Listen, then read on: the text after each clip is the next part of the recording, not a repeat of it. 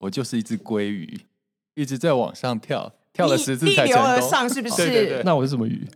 你是吴国鱼。Hello，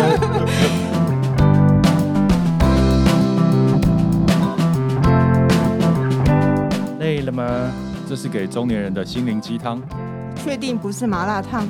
我是威爷，我是向向梅，我是 Ryan，欢迎跟我们一起中场休息，聊聊天再出发，也可以开瓶酒了。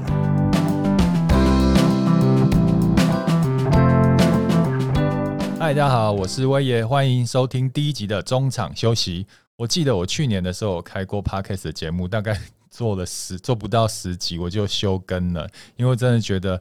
哇，一个人讲话好难哦。不过这次重新开了这个新的节目呢，呃，是因为我有两个伙伴跟我一起主持，让我们欢迎莱恩，我的合伙人 Ryan，我是 Ryan，然后另外就是我们 好朋友呛呛梅，Hello，我是呛呛梅。哎，为什么我们叫中场休息啊？这应该要问 Ryan，因为是他取的。呃，当初我们在定位这个节目的时候，我们是希望呃录给呃四十加的朋友来听的。那四十加朋友，所谓四十加，就是已经进入了中年这个阶段。嗯，那中场休息那个中，就是顾名思义，就是中年到了中场，人生的中场的这段这个族群呢，在他的生活的休闲片刻，有可以陪伴的一个 podcast。因为现在其实就是三个人已经迈入要。下半场了，然后想说休息一下，我们可以来打屁聊个天这样子。哎、欸，其实我们当初在讨论名字的时候，有想了很多，因为我们三个都是广广告行销人，所以我们会就是开了一个动脑会议。然后那时候就想说，本来是要什么四十而已啊，就是要把数字讲出来。可是你把数字讲出来之后，就会让很多比如年轻的人不愿意听，所以用中场这个概念去定名，我是觉得蛮好的，因为。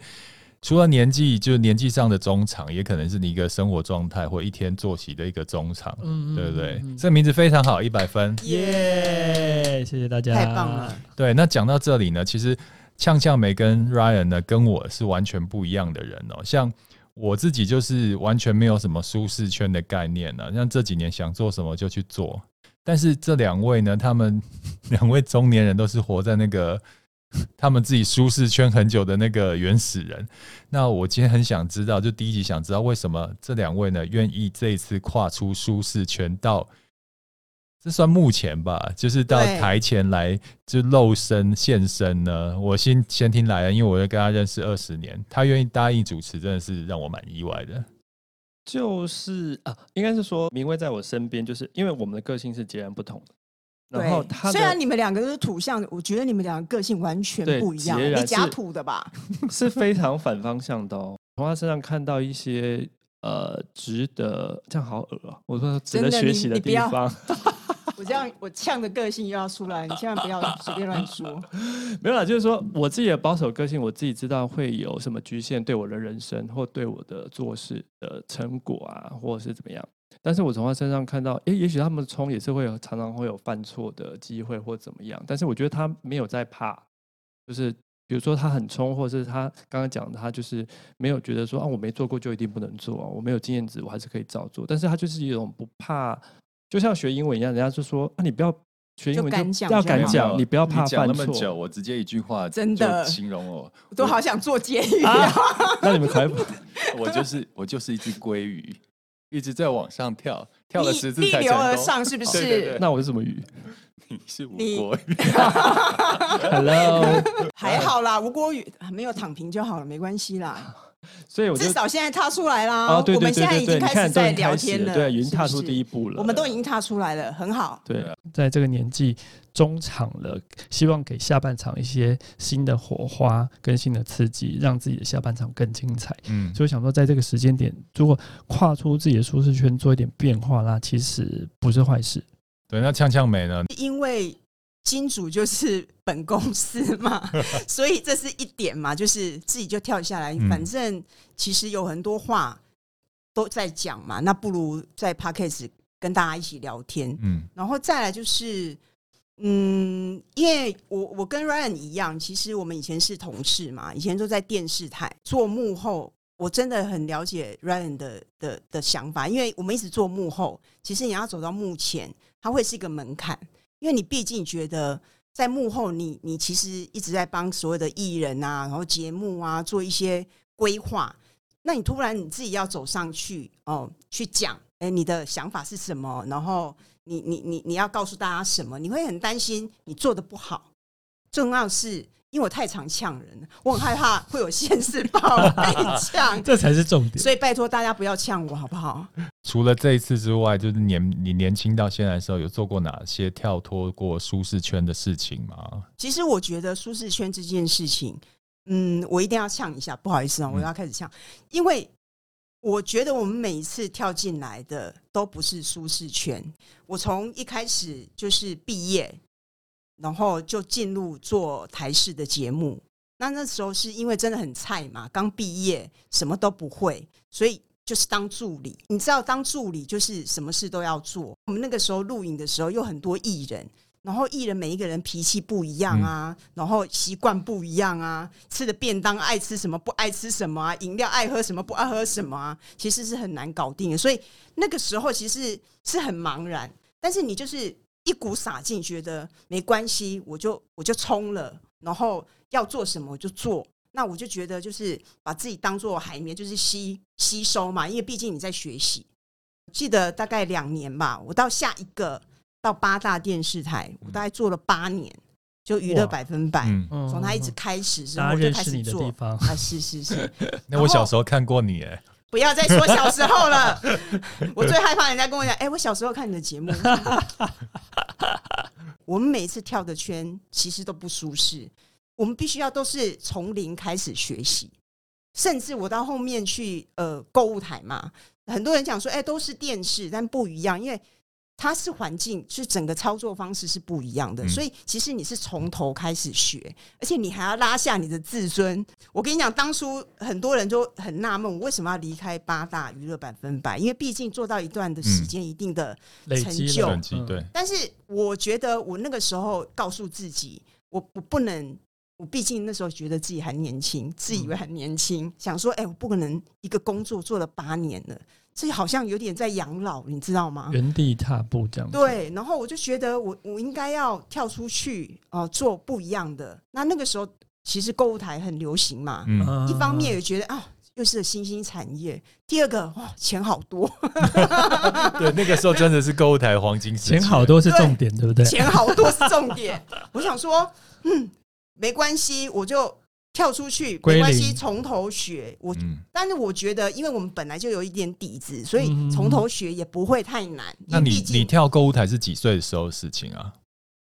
三十出头吧。三十出头，哦、对，三十出头。那还是学习力很好的时候了。啊、但是你想，你前一个工作你做了八年呢、欸，而且已经做到主管了。对，然后你已经很习惯那个整个操作模式，然后。嗯大家也都觉得啊、哦，你是素梅姐啊，怎么样？嗯、然后很多东西你是可以指派下去，不是以前的助理。那你突然要重新跳到购物台，其实你是从零开始，你变成又是一个助理的感觉。虽然你进跳进去是制作人，嗯，但是因为你是完全不同产业，所以你要从头学。所以你一方面你也是要拉下你的自尊啊。然后我记得我那个时候去面试，就是购物台的时候，那时候的台长。面试我的时候，他就一副很骄傲说：“嗯，这里就是你要从头学哦，不是像以前那样子，你的你以前的工作这样子哦，就是直接呛瞎你，懂我意思吗？当然他是很和缓，但是你听得出来，他就觉得哦，不要觉得你以前好像做制制作人就很了不起，你真的是要从头开始学，是完全不一样的产业哦。然后我这样说好，我就说我心里暗示。”下定决心说，我就要让你看看，我因为有这个底子，所以我进去进去做的时候，我会进步最快。我的重点就是说，我一直以来跳的都不是舒适圈，嗯、连同这一次跳出来也不是舒适圈啊。你说跳来这次节目吗？哦、对，明明就很舒服啊。啊，没有，我跟你讲，你对你在办公室，当然你是主管，你在对办公室，你可能有发言有讲话，跟现在对着麦克风。看着你们讲话，其实是完全不一样的。嗯，真的。虽然以前好，就像好像面对镜头，以前人家说啊，因为娱乐百分百那时候被大小 S 常会逼到，就是以前我们是直播最早的直播实境秀嘛，嗯所以每一个人工作人员都被推上去，所以每一个人都认识我们工作人员，嗯所以你你就是被迫的露脸，但是你真的要面对镜头讲，其实你还是有关卡要要要要突破的。Ryan 呢，你自己就是这一路来有做过哪些跳脱舒适圈的决定吗？嗯，除了这一次之外，创业吧。对对对，应该是说十几年前那一次，也是跟威爷一起啊。因为其实。呃，刚刚有大概提到，以前我们都是在媒体或者是行销圈的大公司做事。那一路以来算幸运，我在职场都还蛮顺利的。但是，就像一秀美刚刚讲的一个雷雷同的状况，就是我们都是会自我检讨的一个人。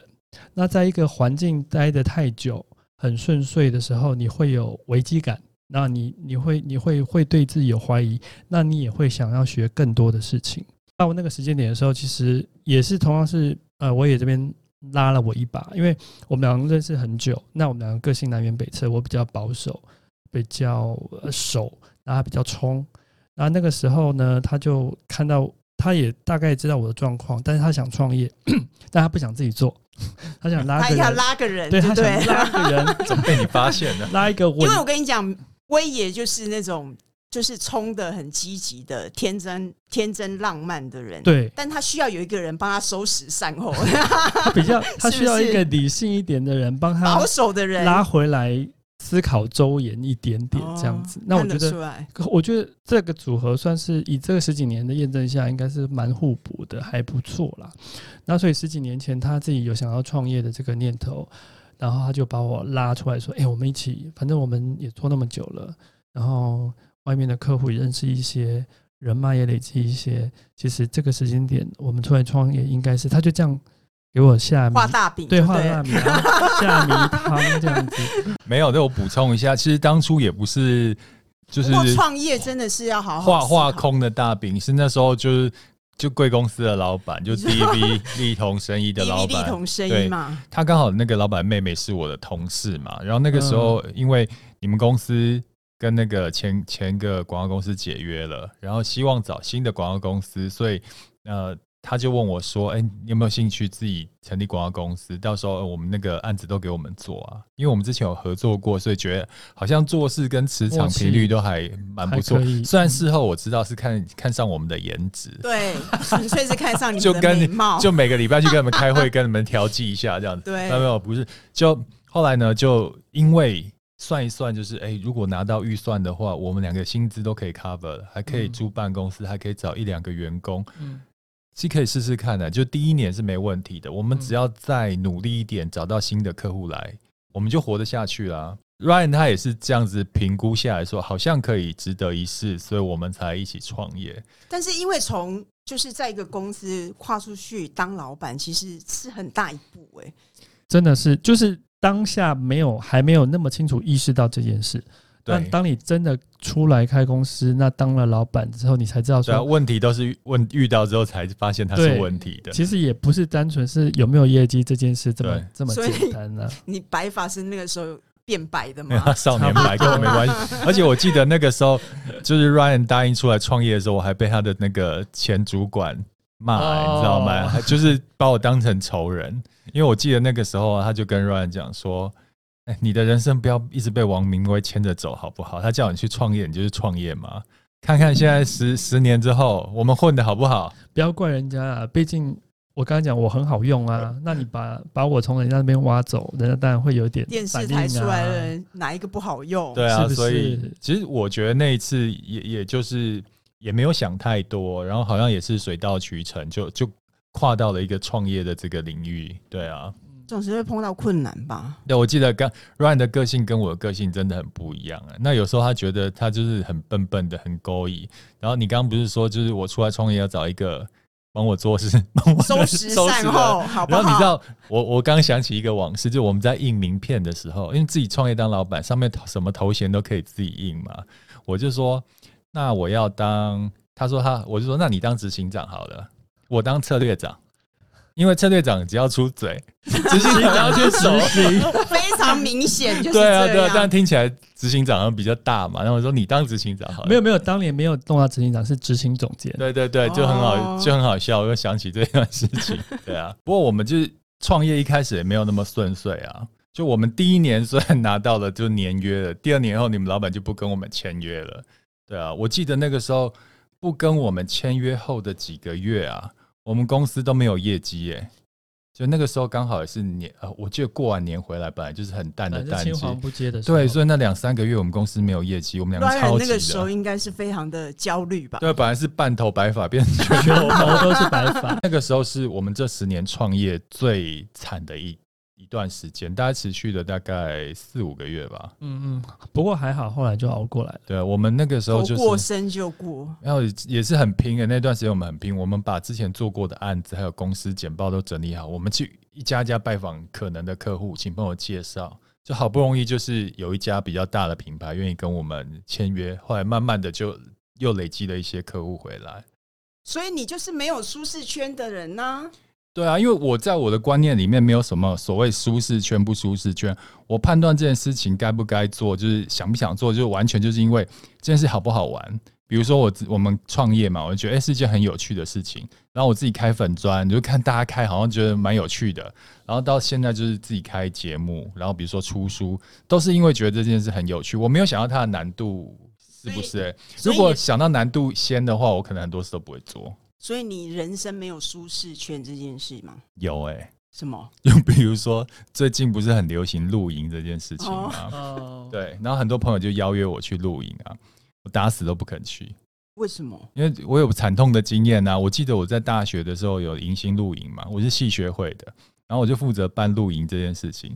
结果那个办露营的那两天啊，晚上我都睡不着，因为我没有办法，我发现我没有在办法在户外 睡觉，我没有办法在。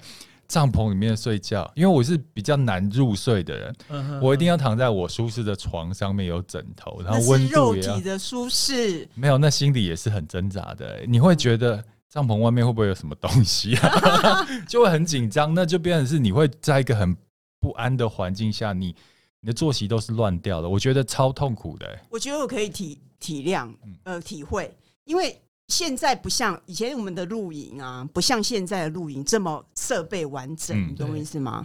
然后就是都弄得很好，很干净。我记得我那时候迎新露营，我也是有参加迎新露营，我也是被他吓到了，因为我记得那个时候就是戏学会要办迎新，然后我们就选在溪头，你知道溪头是一天到晚在下雨，对，湿气很重，非常就是你可能在你在原来的地方是。是没有下雨的，一到那边就开始下雨，然后我也不知道戏学会为什么要选在溪头迎新这件事，然后又帐搭帐篷。你知道，在我们那个年代的帐篷，就是真的是帐篷这件事情。小小，然后真的就是要什么搭那个野炊啊，然后真的就是没有厕所啊，也不可能洗澡啊，然后又碰到下雨。你知道西头那个地方一下雨，整个泥泞，嗯，然后你整个帐篷，你整晚就一直听着雨声，然后又很潮湿。我觉得我我这一整晚真的快。崩溃！我我刚刚又想起一个往事，就是我之前好像去巴厘岛还是普吉岛的时候，不是有那个深潜吗？嗯，就是要背着要先上课，然后背着氧气筒，然后潜到很深很深的海底。嗯，然后我记得我那次就去了，然后结果呢，呃，船上大概有十几个学员，然后我是第一个沉到海底下去的。那教练把我丢到海底下之后呢，你知道楼上上船上面的第二个学员不敢下来，然后他就跟我讲说：“你在下面待着，他去上面。”带学员，我被一个人放在海底面，也太恐怖了吧？对对，然后我就一直跟那个，因为他们有手势嘛，这样子就是不行的意思嘛。这样，我就一直跟教练说 不行不行不行不行，他说可以的可以的，他就上去。你知道，我就好几分钟一个人在那个海底，好几分钟，好几分钟，因为我往上看，我只有看到一点点的光。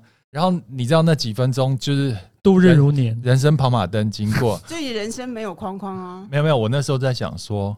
我为什么要花钱来这边受罪？不是受罪，就是让生命受到危害呢？我以后再也不做这种让自己冒险、有可能失去生命的事情。你不是觉得你是那种觉得好玩就会做的吗？没有，所以我跟你讲，跳脱舒适圈其实是有限度的。我自己有一把尺。没有，我觉得你是人生没有舒适圈。嗯。但是你的肉我，肉体有舒适圈，很金牛座啊。对，就我的底线就是不要让我危及到我的那个生命的危险。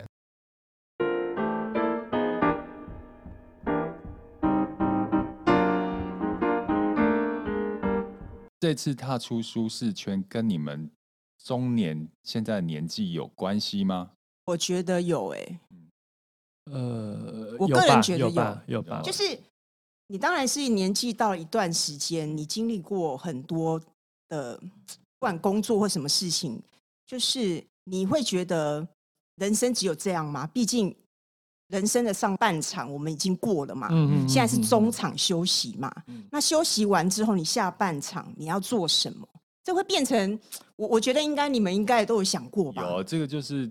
我们这个年纪的课题啊，像我去年报了那个台大的研究所，其实我在听那个招生说明会的时候，就有一个教授讲一段话，就打动到我。像我们都是念行销，就跟行销有关的，就产品不是有生命周期吗？就是一开始是什么导入期、导入期、成长期、成熟期跟衰退期。我们的人生好像就是这样子。可是呢，你有没有发现到我们四十岁的时候，我们好像已经在有点在衰退。成熟跟衰退期了，嗯，其实这样的产品就已经快完蛋了，所以我们就不想要让自己完蛋嘛。没有，所以就现在就有人生的第二曲线，就是在你第一曲线已经开始成熟期的时候，你其实要赶快发展你人生的第二曲线。就像很多产品，它产品已经已经已经够老够衰退了，要赶快再多增加它的功能，对，或者有升级版的东西出来。你要把你自己当做一个产品来看。哦，你你的你的产品，其实你要，我们现在年纪都那么可以活很久，我们可以活到八十年了。可你在四十岁的时候，你就已经把之前的东西都消耗完了，所以你必须在四十岁之前找到一个第二的第二个生命的周期，让自己看有没有更多的可能性啊。你这样子太八股，你明明说是好玩嘛，哦，是不是？还是要有点知识含量的东西。不过我觉得讲的很对啊，就是。嗯，到我们这个年纪，如果你再不加一点刺激，其实你真的会很快就会往下衰退。嗯、我也是这么这么觉得，因为毕竟，嗯，我们在这里其实应该舒适圈真的待得够久了，没有再刺激，你怎么会有反应？就像打雷射，它就先破坏再修复嘛，嗯，对不对？哎呦，果然连连接到自己本业这样子。没有这个，我要跟你们分享一个心情。我这几年就会有在想说，我会活到八十岁。我现在后面还有三十年、四十年，我后面三四十年我要怎么过？你想这么久？会啊，久远哦。我会想，虽然就是看起来天真浪漫，是没有什么框框，但是我还是会想比较远之后的事情。你就会想说，难道我十年后还要跟现在一样做一样的事情吗？所以你想，那我不做现在的事情，我到底能做什么？比如说，你看现在现在去进修，然后去学，就是自己练习画画，甚至去想要打球，我都是希望培养那个第二曲线后面的可能性。对，所以我已经在为后面的事情先做准备，就是稍稍的跨出舒适圈了。有关舒跳脱舒适圈的的部分，我觉得我有一点点受到一个一个 YouTuber 的影响。我不知道你们知不知道有一个 YouTuber 叫做嘟嘟 Man。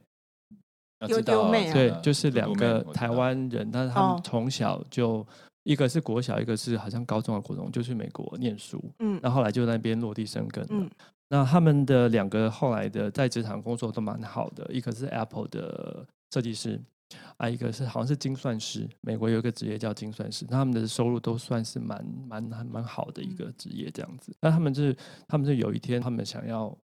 跳脱舒适圈，他们想要做一些目前人生轨迹呃不一样的事情，然后他们就自己创了一个 YouTube，叫做 Dudu Man。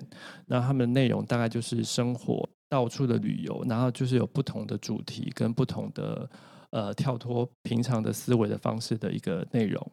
那我觉得呃看他看到他们这样子，因为一般人的思思想逻辑应该是哦，我在 Apple 有一个很好的工作，哎就啊薪水那么好，那应该是人人称羡，对不对？那精算师也是一样，就是一个赚钱的工作。干嘛在父母传统的呃价值观里面，应该觉得说啊，你就好好做啊，公务员啊，或者什么？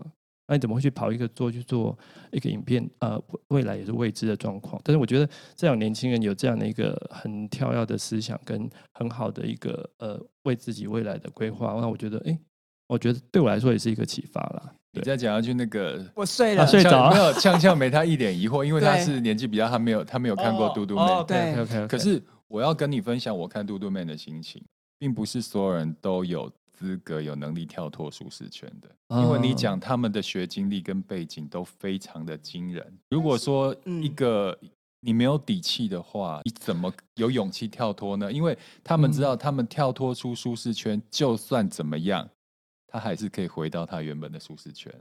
这是我看到的另外一个层面。我没有说这样不好，但是我觉得跳脱舒适圈之前，你要评估自己有没有这样的能力跟底气。所以你到底赞成跳跳出舒适圈，还是不要？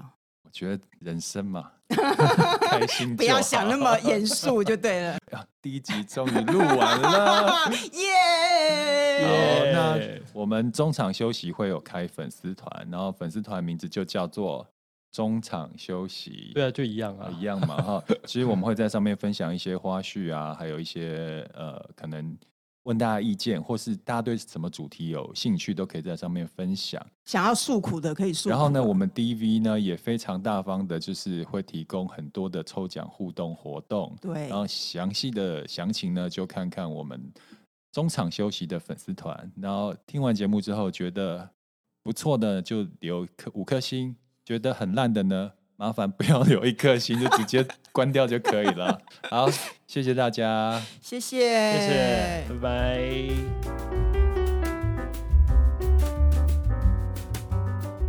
我们节目是由 DV 丽彤生医独家赞助播出。好耳熟哦，DV 丽彤生医是什么啊？DV 丽彤生医就是机能饮品专家，还有贾静雯代言的纯耀颜。吴淡如代言的 NMN，还有叶黄素、纯好菌、双乐仙 Super Plus。谢谢 D V D 童声医，谢谢，谢谢。